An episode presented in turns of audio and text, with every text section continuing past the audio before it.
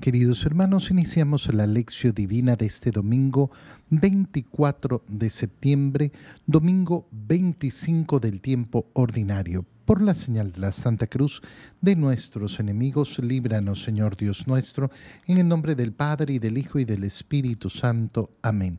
Señor mío y Dios mío, creo firmemente que estás aquí, que me ves, que me oyes. Te adoro con profunda reverencia, te pido perdón de mis pecados y gracia para hacer con fruto este tiempo de lección divina.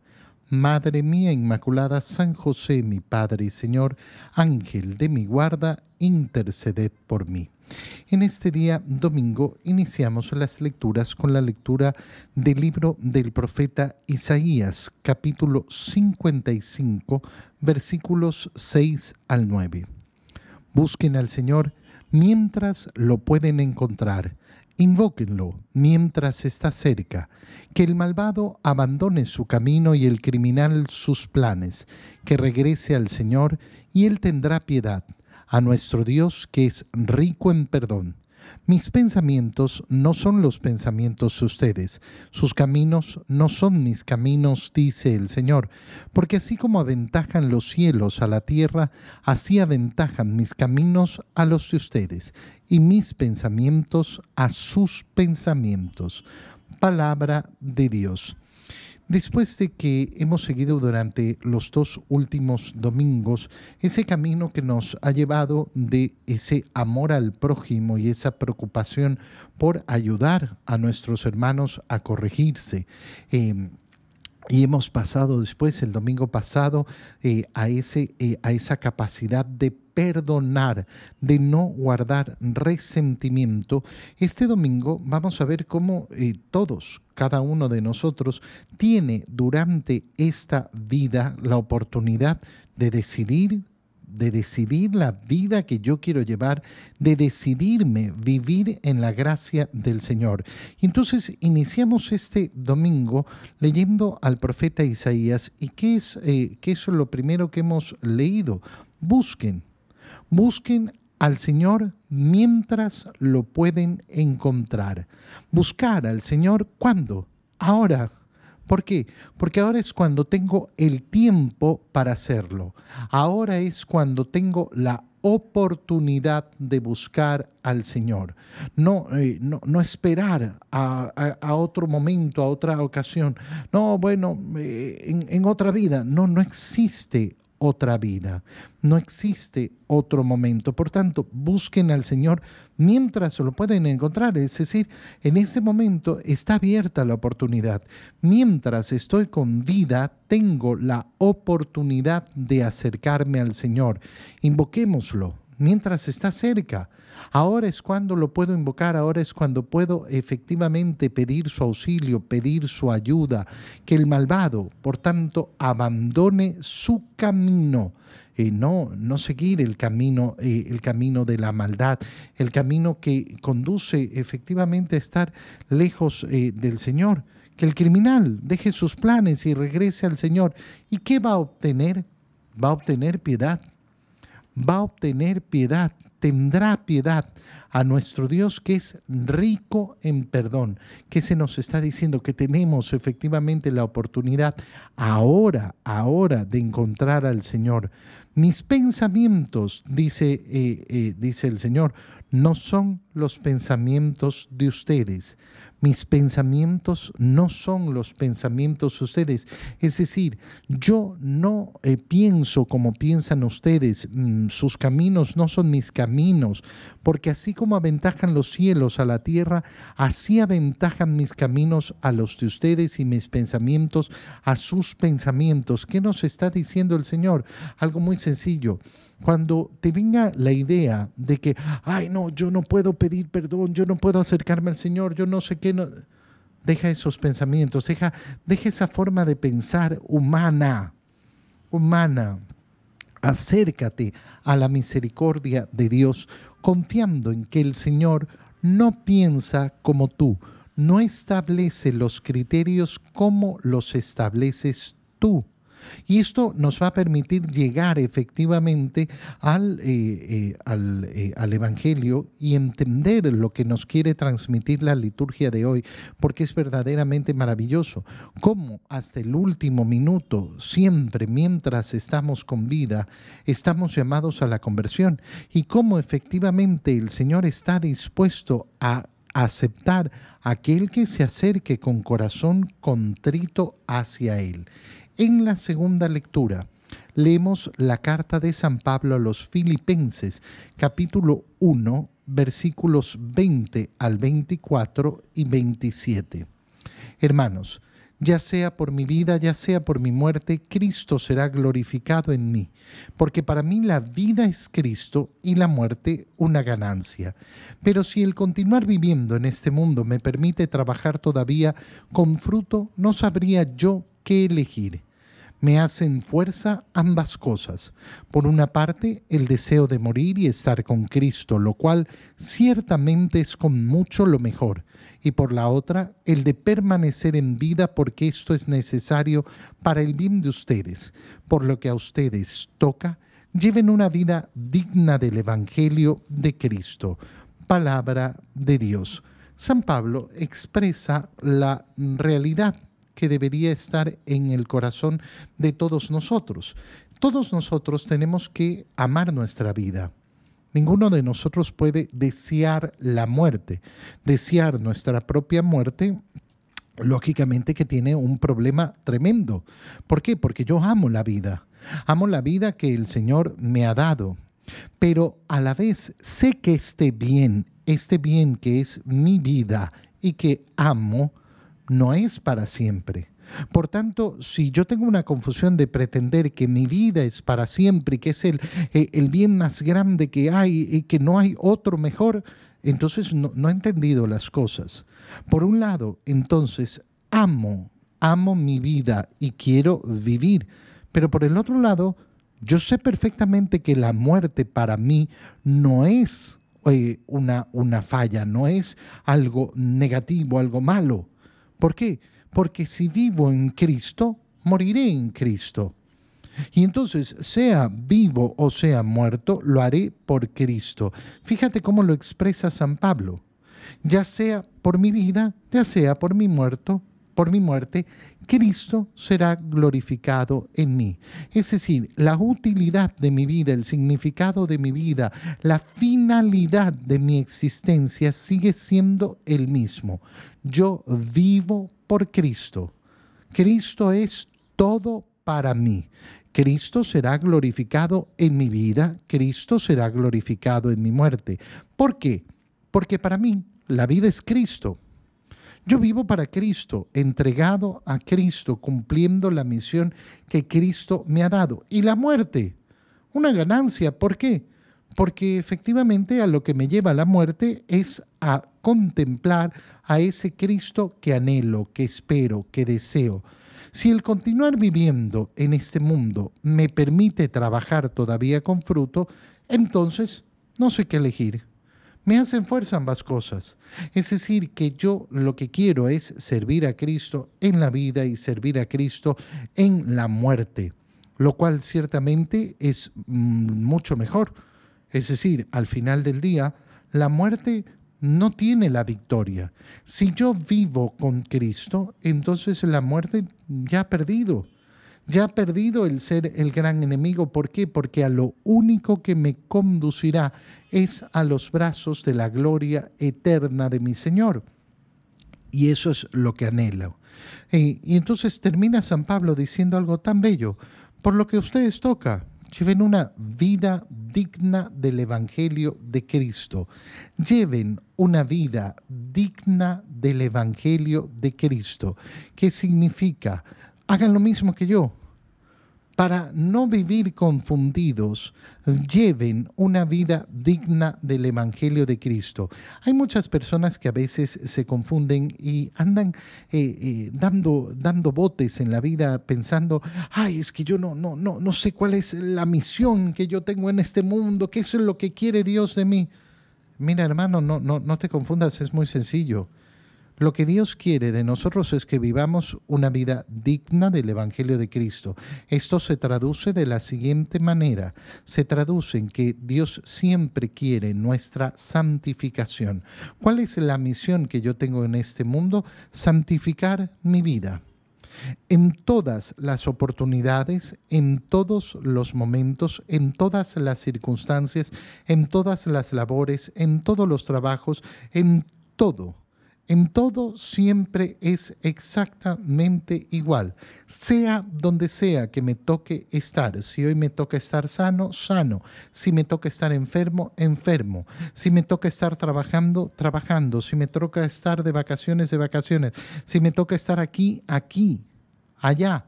Siempre es lo mismo, santificar mi vida, santificar mi existencia.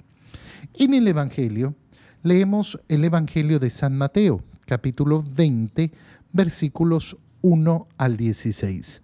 En aquel tiempo Jesús dijo a sus discípulos esta parábola. El reino de los cielos es semejante a un propietario que al amanecer salió a contratar trabajadores para su viña. Después de quedar con ellos en pagarles un denario por día, los mandó a su viña Salió otra vez a media mañana, vio a unos que estaban ociosos en la plaza y les dijo, vayan también ustedes a mi viña y les pagaré lo que sea justo. Salió de nuevo a mediodía y a media tarde e hizo lo mismo. Por último, salió también al caer la tarde y encontró todavía a otros que estaban en la plaza y les dijo, ¿por qué han estado aquí todo el día sin trabajar? Ellos le respondieron, porque nadie nos ha contratado. Él les dijo, vayan también ustedes a mi viña. Al atardecer, el dueño de la viña dijo a su administrador, llama a los trabajadores y págales su jornal, comenzando por los últimos hasta que llegues a los primeros.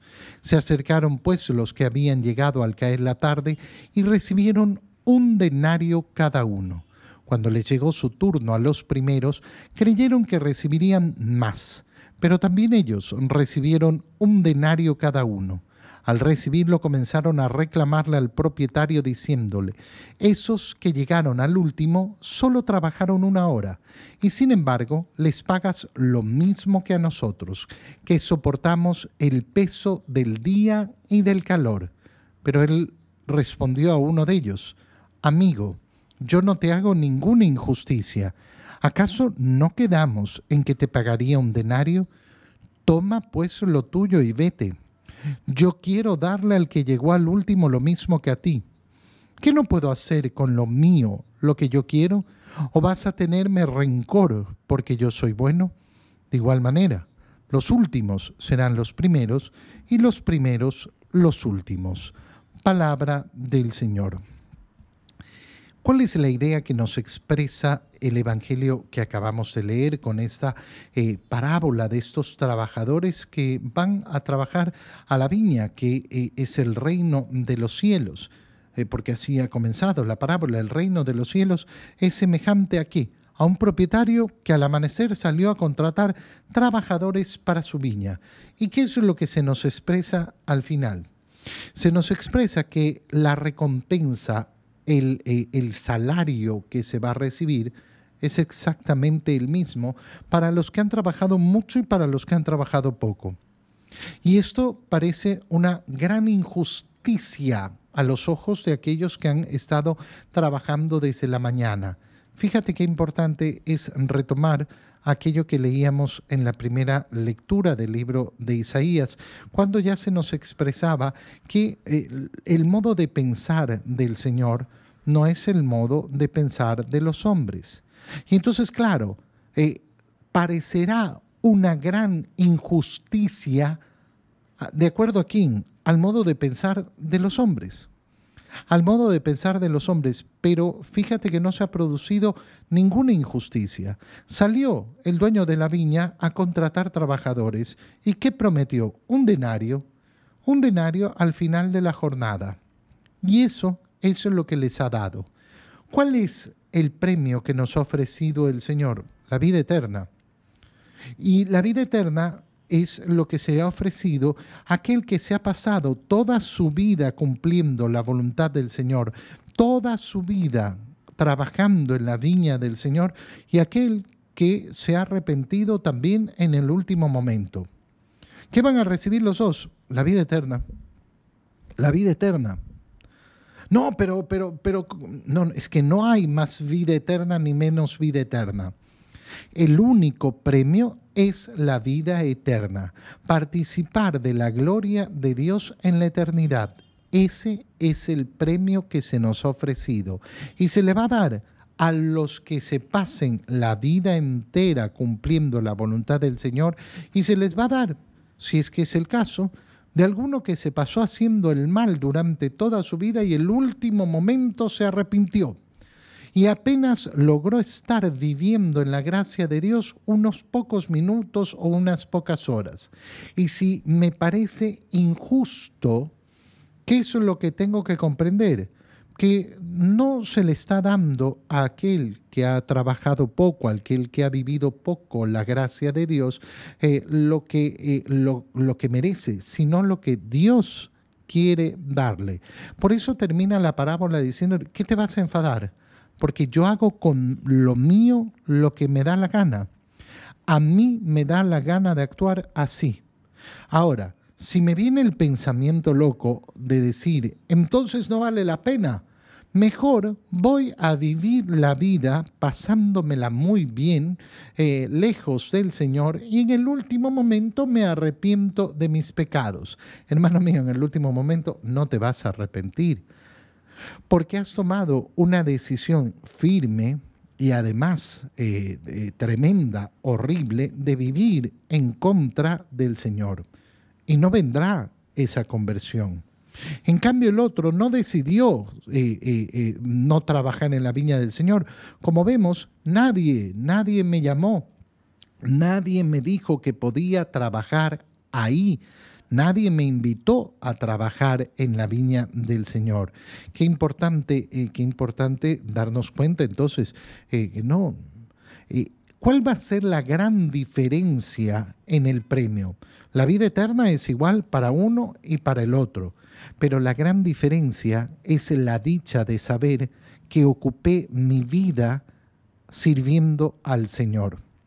Mi alegría, mi felicidad, eh, va a ser mucho mayor.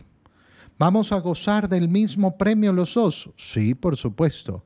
Pero la capacidad de mi corazón de alegrarme por ese premio va a ser muy distinta. Ahí es donde va a estar la diferencia. No es lo que se nos da, se nos va a dar exactamente lo mismo. ¿Quién lo va a gozar más? Lo va a gozar más aquel que efectivamente ha pasado su vida sirviendo al Señor.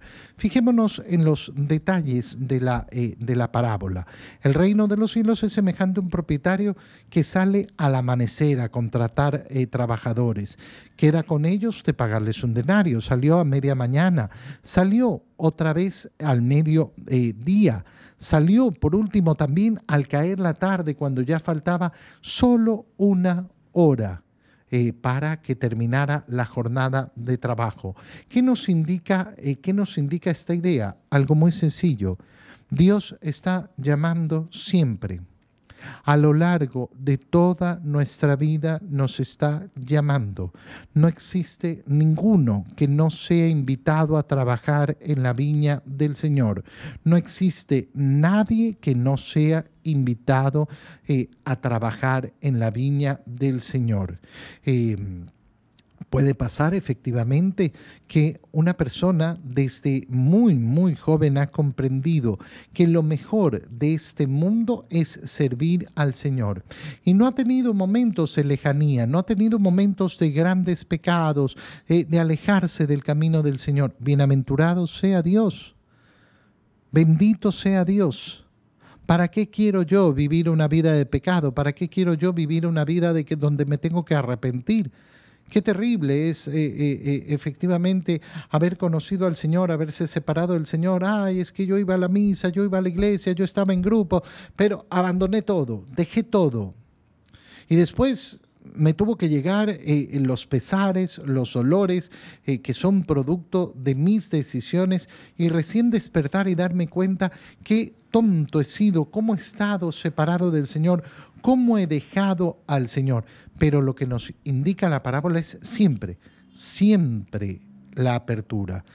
Y la última idea importantísima es que aquellos que han estado trabajando desde el, desde el principio y que reciben el mismo denario que los que trabajaron una sola hora, tienen que sentir alegría.